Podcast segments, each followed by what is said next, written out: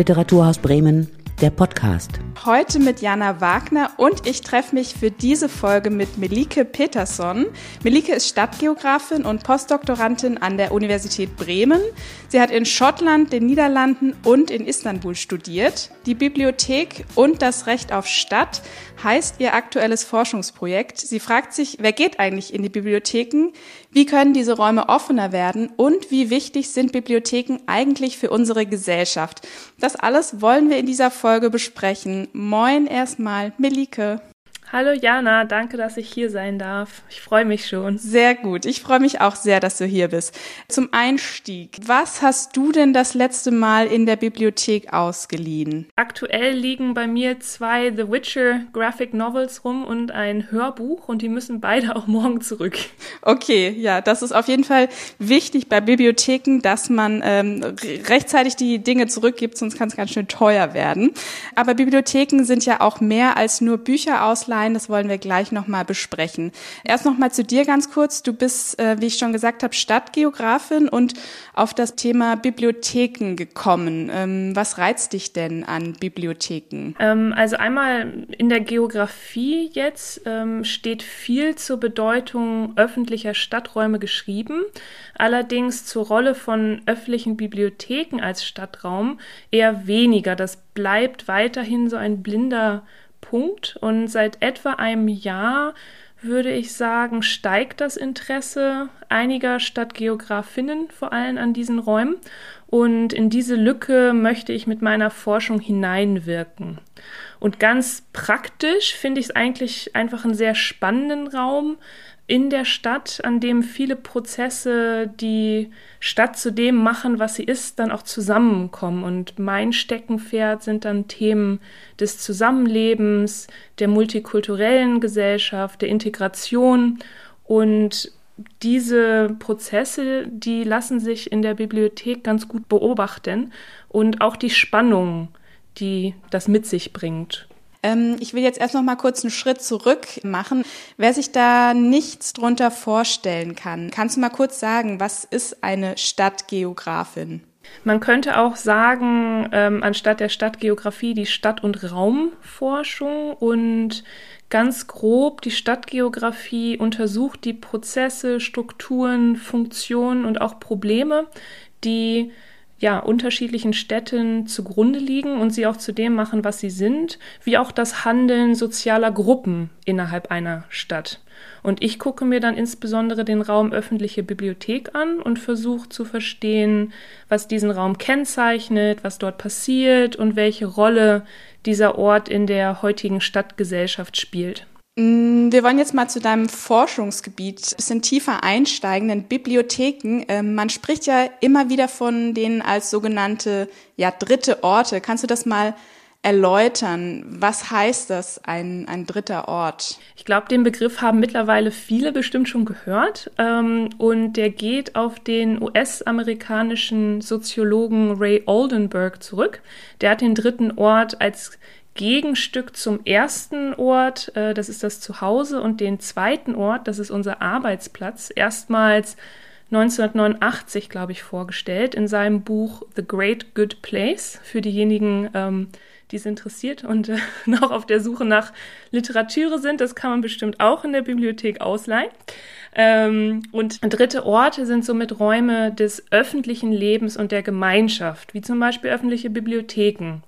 Und Gerade dritte Orte erfüllen eine wichtige Funktion in der Stadt, denn ähm, das sind Räume, in denen Menschen viel Zeit verbringen und die somit zum Treffpunkt äh, in der Stadt werden oder auch ein Ort unterschiedlicher Kontakt- und Interaktionsmöglichkeiten sind mit anderen Menschen, die auch noch so in der Stadt leben. Und für manche sind sie eventuell auch ein zweites Zuhause oder werden dazu. Wie wichtig sind denn ähm, Bibliotheken für eine Gesellschaft? Du hast es schon so ein bisschen angeschnitten, aber ähm, ja, welches Potenzial steckt denn in diesem Ort? Also ganz klar sind Bibliotheken Orte des Lernens, der Information und der Bildung ähm, und somit Orte, an denen Wissen auf eine niedrigschwellige Weise aufbereitet und angeboten wird und dadurch auch ja für jeden und jede zugänglich ist, auch ohne eine Mitgliedschaft. Ne? Man kann ja auch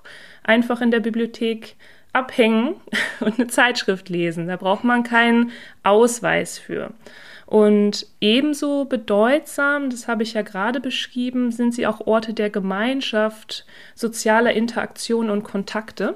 Und diese Kontakte, die sind auch ganz unterschiedlicher Art und von unterschiedlicher Intensität. Sei es nun, dass man sich ja still in Gesellschaft mit anderen befindet, Leute beobachten kann ähm, oder auch kurze oder längere Gespräche führen kann, sich dort mit Freunden und Bekannten trifft. Und öffentliche Orte dieser Art, die dann nicht kommerziell sind oder bestimmte soziale Gruppen von vornherein ausschließen, die gibt es in modernen Städten halt immer weniger. In der Corona-Krise, da hat sich ja auch gezeigt, ähm, wie fragil dieses ganze Konstrukt ist. Da waren Bibliotheken teilweise geschlossen, da waren diese dritten Orte eben nicht mehr geöffnet. Was hat das denn für Auswirkungen, wenn solche Räume nicht mehr zugänglich sind? Ähm, diese Auswirkungen, würde ich sagen, können sehr vielfältig und auch teils dramatisch sein. Ähm, innerhalb meines Projektes haben Interviewpartner und Partnerinnen dann vor allem über den Verlust eines Stück Alltags gesprochen oder auch der Routine, die für manche Besucherinnen dann doch maßgebend war, um ihren Tag und auch ihr Leben zu strukturieren. Um, und das ging hin zu auch der verringerten Teilnahme an Öffentlichkeit und wie jemand meinte, was die Menschen in der Stadt so bewegt. Ja, dafür ist die Bibliothek, kann die Bibliothek auch ein Ort sein, wo man ähm, ja, daran teilhaben kann. Und dieses Anwesendsein in der Stadt oder auch das Sehen und Gesehen werden, das sind wichtige Prozesse äh, fürs Zusammenleben und auch um eventuelle Probleme und Reibungen auszuhandeln, die eine vielfältige und diverse Gesellschaft dann doch auch immer kennzeichnen. Dieses Zusammenkommen, das klappt in der Bibliothek ja quasi vor Ort, dass man irgendwie andere Leute trifft. Ähm, als die Bibliotheken geschlossen haben, gab es aber trotzdem ein, eine Art Zusammenkommen durch Literatur, und zwar indem man ähm, gemeinsam gelesen hat. Der Fachbegriff Shared Reading, mit dem hast du dich auch auseinandergesetzt, also mit dem gemeinsamen Lesen. Und das geht auch im digitalen Raum. Also das hast du auch in der Corona-Krise ausprobiert, wie das ist, wenn man gemeinschaftlich liest und sich da quasi an der Literatur ja so eine Gemeinschaft bildet. Was ist denn daran so besonders gemeinsam zu lesen? Ja, das Konzept stammt von der Engländerin Jane Davis und es geht eigentlich darum, das hast du ja auch schon beschrieben, heutigen Lesern Büchern und Literatur näher zu bringen und zwar mit Spaß. also es soll Spaß machen. Ähm, und dabei geht es dann vor allem um die soziale Funktion des Lesens, denn ähm, so habe ich das erfahren im ja, also vor Ort wie auch im digitalen Raum, dass das Erheben der eigenen Stimme doch auch ziemlich intim äh, sein kann. Es ist schon ein recht intimer Akt und man stellt sich auch ein bisschen bloß. Denn so habe ich das selbst erfahren. Ähm, beim Vorlesen lösen werden doch auch Gefühle und Assoziationen ausgelöst und die teilt man in so einem Moment mit einer Gruppe, äh, häufig auch mit unbekannten Leuten und ähm, ja, weiß ich nicht, ob man das so im normalen Leben häufig hat, so eine Situation. Und was daran so besonders ist an diesem gemeinsamen Lesen, ist denke ich, dass dadurch so eine Art kollektives Erleben entsteht. Also was meine ich damit? Dass Momente oder auch Orte der Verbindung kreiert werden und man in, in, in dem Sinne dann vielleicht auch eine gemeinsame geteilte Welt kennenlernt, weil man spricht dann auch über die Gefühle oder ähm, ja die Fantasien, die dann ein Stück oder ähm, ein Gedicht ausgelöst hat. Und man lernt dann die Innenwelten von anderen Menschen kennen. Und das fand ich sehr äh, besonders. Wenn man sich erstmal dran gewöhnt hat, dann macht es wirklich richtig Spaß. Mhm, mhm. Du bist jetzt in Bremen, warst aber auch schon viel unterwegs. Ich habe es angedeutet, du hast in den Niederlanden studiert, in Schottland, in Istanbul, bist viel rumgekommen. Hast du dir da auch immer die Bibliotheken angeguckt und hast du so eine besondere Bibliothek vor Augen, die dich beeindruckt hat? Ähm, in den, okay, da muss ich kurz anders anfangen, denn mein jetziges Projekt, äh, das baut auf meiner Dissertation in Schottland in Glasgow auf und da habe ich mich auch schon mit öffentlichen Bibliotheken beschäftigt. Nicht nur, aber ähm, die habe ich mir angeschaut, vor allem in dem Stadtteil, in dem ich dann auch gewohnt habe. Und davor war ich in den Niederlanden und habe auch schon was zu öffentlichen Bibliotheken gemacht. In Rotterdam war das damals. Das zieht sich so ein bisschen durch meine Forschung und jetzt bin ich halt bei einem Projekt angekommen, das sich nur mit den öffentlichen Bibliotheken beschäftigt, worüber ich mich sehr freue. Und die Bibliotheken, die ich mir angeschaut habe für meine Forschung, ähm, die waren alle sehr unterschiedlich, würde ich sagen. Also ähm, in, den, in den Niederlanden ja, war das schon ein ganz anderer Vibe als jetzt äh, in Schottland oder jetzt auch hier in Bremen. Ähm, gab es eine, die mich besonders beeindruckt hat. Das finde ich schwierig. Da habe ich öfter schon drüber nachgedacht. Und was ich daran schwierig finde äh, zu sagen ist, beeindruckt mich jetzt eine Bibliothek, weil sie, sagen wir mal, ein Vorzeigeprojekt der Stadtentwicklung ist äh, und der Politik. Zum Beispiel in Utrecht wurde jetzt äh, vor kurzem eine sehr große neue Bibliothek eröffnet und das ist natürlich super. Und ich frage mich dann aber immer bei solchen großen Projekten, wem wird denn dadurch geholfen? Ne? Also ist es mehr so eine Frage, geht es vor allem ums Image oder geht es auch um die Bedürfnisse von Bürgern und Bürgerinnen, die dann halt äh, diese Bibliothek äh, nutzen sollen oder ähm, können?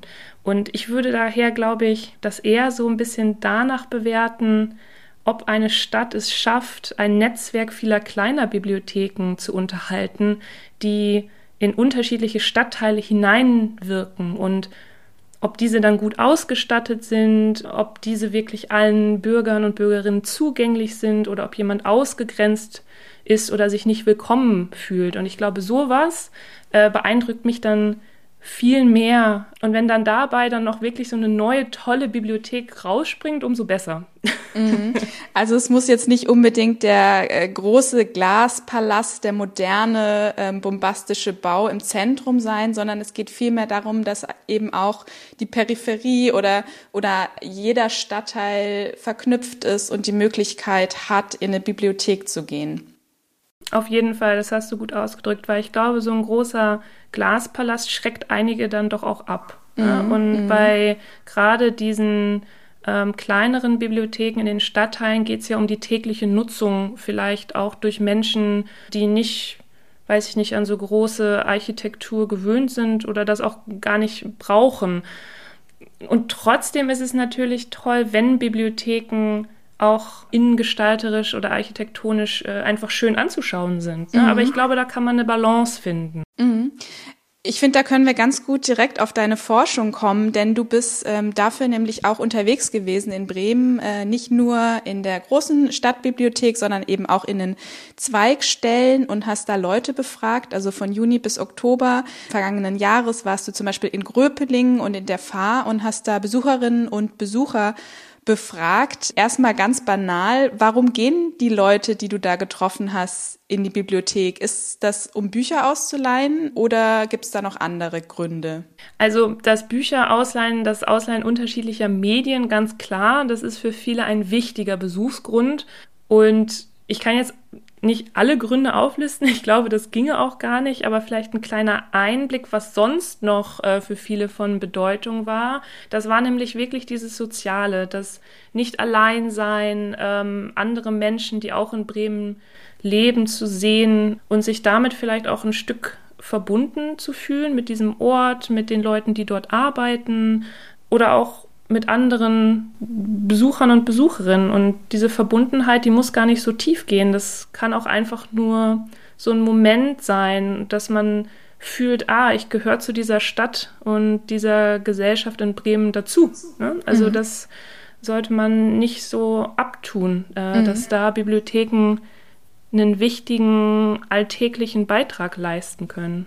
Wie kann ich mir das vorstellen? Wie sah die Forschung vor Ort aus? Hast du die Leute dann angesprochen und quasi so Interviews geführt oder haben die einen Fragebogen ausgefüllt? Wie bist du da rangegangen? Das hat Corona natürlich äh, stark verzerrt. Also ich hatte einen tollen Plan ähm, und der hat sich dann natürlich geändert und ich musste ziemlich flexibel und spontan sein. Zu Beginn, das war noch vor Corona, da war ich einfach da und habe die Bibliotheken selber versucht kennenzulernen als Nutzerin. Und natürlich ist mein Forscherinnen selbst auch immer anwesend und ich habe versucht zu beobachten, ja, was passiert denn da, wer kommt da so hin, was wird gemacht. Und als ich das so ein bisschen, ja, äh, als ich dafür so ein gutes Gefühl entwickelt hatte, kam Corona. und da habe ich gedacht, okay, jetzt ähm, muss ich äh, schauen, äh, wie kann ich diese ja doch vor Ort Forschung anpassen. Und da habe ich, das war glaube ich no im November und Dezember 2020 bis Januar, Februar 2021 habe ich Umfragen gemacht mit Hilfe von so großen Boards. Ne? Also wo ich dann immer so eine große Frage draufgeschrieben habe und dann hatte ich viele bunte kleine Zettel und habe wirklich Leute einfach angesprochen und versucht ihre Meinungen und Erfahrungen und Geschichten visuell da so zu sammeln und die blieben dann auch stehen, sodass Besucherinnen da immer auch was dazuschreiben konnten. Denn die Bibliotheken waren ja nur so vier Wochen wirklich geschlossen und danach konnte man ja gehen. Ne? Also mit Maske und so habe ich dann versucht, Gespräche anzuknüpfen mit Abstand. Und ja, das hat sehr gut geklappt. Um, danach habe ich mich dann mit den Teams der teilnehmenden Bibliotheken zusammengesetzt und habe wirklich überlegt, wen könnte man denn jetzt mal interviewen. Ähm, ich hatte ja vorher an ein paar Gruppen teilgenommen, da hatte ich dann schon ein paar Ideen. Die Teams kennen teilweise auch äh, ja, die regelmäßigen Nutzerinnen sehr gut oder auch bei Namen äh, teilweise. Und so habe ich dann um die, jetzt muss ich überlegen, 23 bis 25 Menschen gesprochen, glaube ich, die mindestens eine Bibliothek dann auch nutzen. Und die Gespräche liefen dann digital Übers Telefon habe ich auch ein paar gemacht oder draußen mit Abstand. Das war für mich auch sehr spannend. Ne? Also da so ein bisschen flexibel ranzugehen. Das war so die erste Phase der Datenerhebung, würde ich sagen. Und aktuell bin ich jetzt vor allem am Auswerten der Daten, denn das muss alles transkribiert werden. Und dann jede Menge das, Arbeit. Ja. Jede ja. Menge Arbeit. Du warst ja, wie gesagt, in diesen Zweigstellen, also Bibliotheken, die jetzt nicht im Zentrum der Stadt liegen, in strukturschwächeren Teilen der Stadt auch teilweise. Haben da Bibliotheken nochmal eine andere Funktion? Also so ein bisschen haben wir es ja schon festgestellt, dass du meintest, die sind total wichtig. Kannst du nochmal sagen, warum das so wichtig ist und wer da kommt?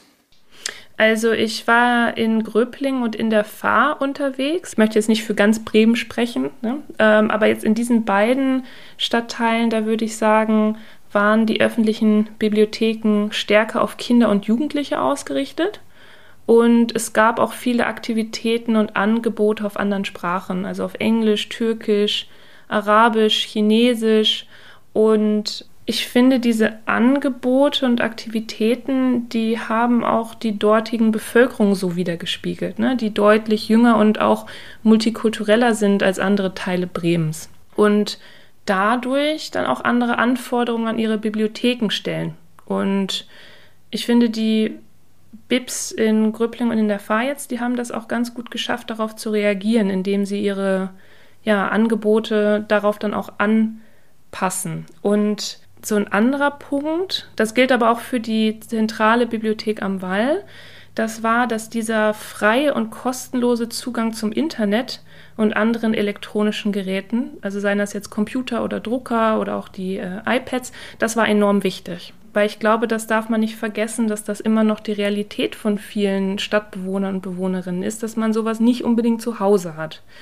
Und dadurch, würde ich sagen, liefern gerade Bibliotheken halt auch in so, ja, in Randbezirken auch einen wichtigen Beitrag zu so einer gerechteren Stadt. Ne? Dass es da diesen Zugang gibt. Ja, so heißt ja auch dein Forschungstitel Bibliotheken und das Recht auf Stadt. Das fand ich irgendwie ganz spannend. Warum ist das ein Recht oder warum braucht es dieses Recht auf Stadt? Da hole ich mal ein ganz bisschen aus, denn diesen Slogan Recht auf Stadt, den habe ich mir natürlich nicht selber ausgedacht. Der ähm, stammt vom französischen Soziologen Henri Lefebvre. Und ihm ging es äh, da um ein Recht auf Teilhabe und Teilnahme am öffentlichen Leben in der Stadt. Er hat gesagt, das sind äh, Grundrechte derjenigen, die in einer Stadt leben, dass die auch mitbestimmen dürfen, äh, wie sich so eine Stadt entwickelt, äh, was dort passiert. Und hierzu zählt dann halt auch der freie Zugang zu Information und Bildung. Und Bibliotheken sind dann doch ein ziemlich zentraler Ort, an dem Menschen dieses Recht ausleben können. Und nochmal was, weil du meintest, ja, warum braucht es denn dieses Recht? Ich würde sagen, es braucht dieses Recht, weil Städte und ihre Entwicklung doch zunehmend wirtschaftlichen Interessen und auch so einem neoliberalen Denken untergeordnet werden. Da ist es dann ganz wichtig, dass Orte wie die Bibliotheken bestehen bleiben und auch aktiv geschützt und gepflegt werden. Als ja, Räume, wo Menschen dieses Recht auf Öffentlichkeit und Mitbestimmung ausüben können, wie die städtische äh, Gesellschaft und das Leben sich dann halt entwickelt, entfaltet. Ja, das hat man ja auch gemerkt in der Corona-Krise, wo quasi äh, Bibliotheken oder andere Orte geschlossen sind und dann waren eigentlich nur noch Konsumräume offen. Also man konnte halt vielleicht noch in, äh, in Café teilweise gehen, wo man halt oder ins Restaurant, wo man was konsumiert und man muss immer Geld ausgeben. Ne? Also diese Orte, wo man halt hingehen kann, und eben mal kein Geld ausgeben muss, kann ich mir vorstellen, sind deswegen auch sehr wichtig. Und gerade halt auch ähm, in Bremen, also sagen wir mal in so nördlichen Ländern, in denen ich ja jetzt auch viel unterwegs war, wirklich auch Innenräume. Ne? Also jetzt kann man sagen, ja, ah, ja. könnt ihr auf dem könnt ihr auf dem Platz abhängen, klar, geht auch, aber ähm, aber wenn es in Glasgow nur regnet, dann kann man da einfach nicht die ganze Zeit im Park oder am, am Eck abhängen. So sieht's aus. Da braucht es halt diese Innenräume. Ja, ja, ja. Was erwarten denn die Leute, mit denen du gesprochen hast von Bibliotheken? Also hast du auch mit den Wünschen, also über Wünsche gesprochen der jeweiligen Bibliotheksgängerinnen und Gänger? Das ist schön, dass du das fragst. Das war wirklich immer meine letzte Frage im Interview, was sich derjenige oder diejenige äh, wünschen. Und ähm, da waren so drei Sachen, also drei Themen, die immer wieder gekommen sind. Das erste war, dass Bibliotheken fast kostenfrei bleiben sollen. Ne? Ich sage fast, weil es, es gibt ja kleinere Beträge und durch diese Kostenfreiheit dann eigentlich auch jedem und jeder zugänglich, die auch einen kleineren Geldbeutel haben. Das zweite war, ähm, vielen war es wichtig, dass sie relevant für Jüngere und auch die Jugend bleiben. Sei das jetzt durch Angebote oder auch über die Bestände, dass da auch neue und aktuelle Themen und Fragen aus unserer Gesellschaft aufgenommen genommen und kuriert werden.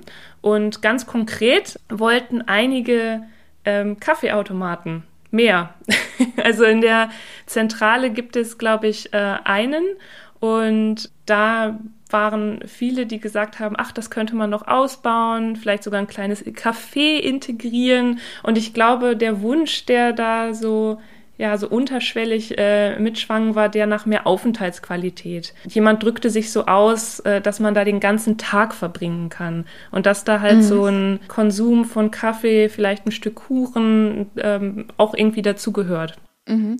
Was passiert denn mit deinen Ergebnissen? Also ähm, wird das auch weitergegeben und könnten sich dann auch die Bibliotheken aufgrund deiner Forschungsergebnisse in Bremen tatsächlich verändern? Ähm, das sind ja eigentlich zwei Fragen.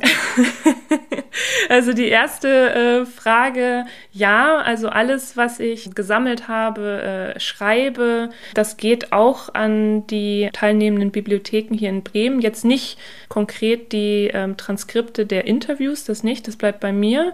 Aber die Ergebnisse, die stehen auch online auf meinem Blog zum Beispiel, das ich zu diesem Projekt führe. Und die habe ich auch weitergeleitet an die Leitung der Bibliotheken in allen Stadtteilen, die mitgemacht haben.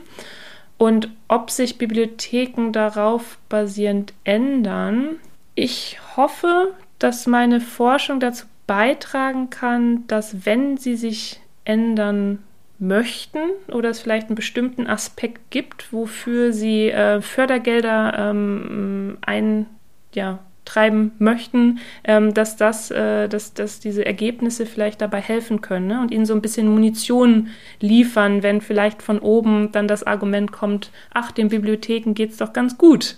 Ne? Also äh, das, das wäre mir ein Anliegen. Ja, ja.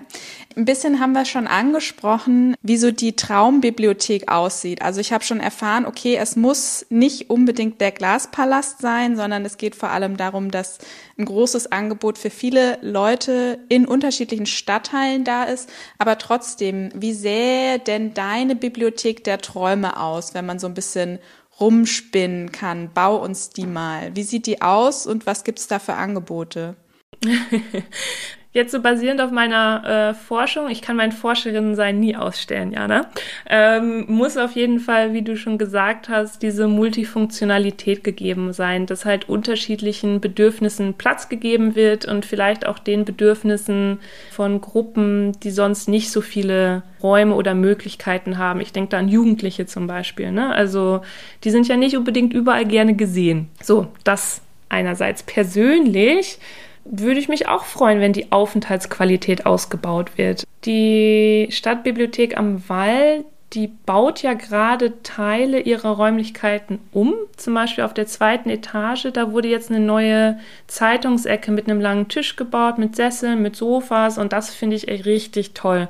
Da kann man richtig gut und lange verweilen und ich bin, glaube ich, auch eher vom Team, wenn ich da den ganzen Tag verbringen könnte, fände ich das klasse. und da gehört halt so äh, okay. Komfort und vielleicht ein, ja, ein kleiner Kaffee oder so in Zukunft auch, auch dazu. Ja, dann kann man sich auch mal da treffen. Sehr schön. Dann schlage ich vor, wir treffen uns das nächste Mal in der Bibliothek. Dieses Mal haben wir es leider Corona-technisch nur digital geschafft, aber ich glaube, es war trotzdem ein sehr spannender Einblick. Vielen Dank, Melike, erstmal. Danke, Jana. Es hat mir sehr viel Spaß gemacht. Das war Literaturhaus Bremen, der Podcast.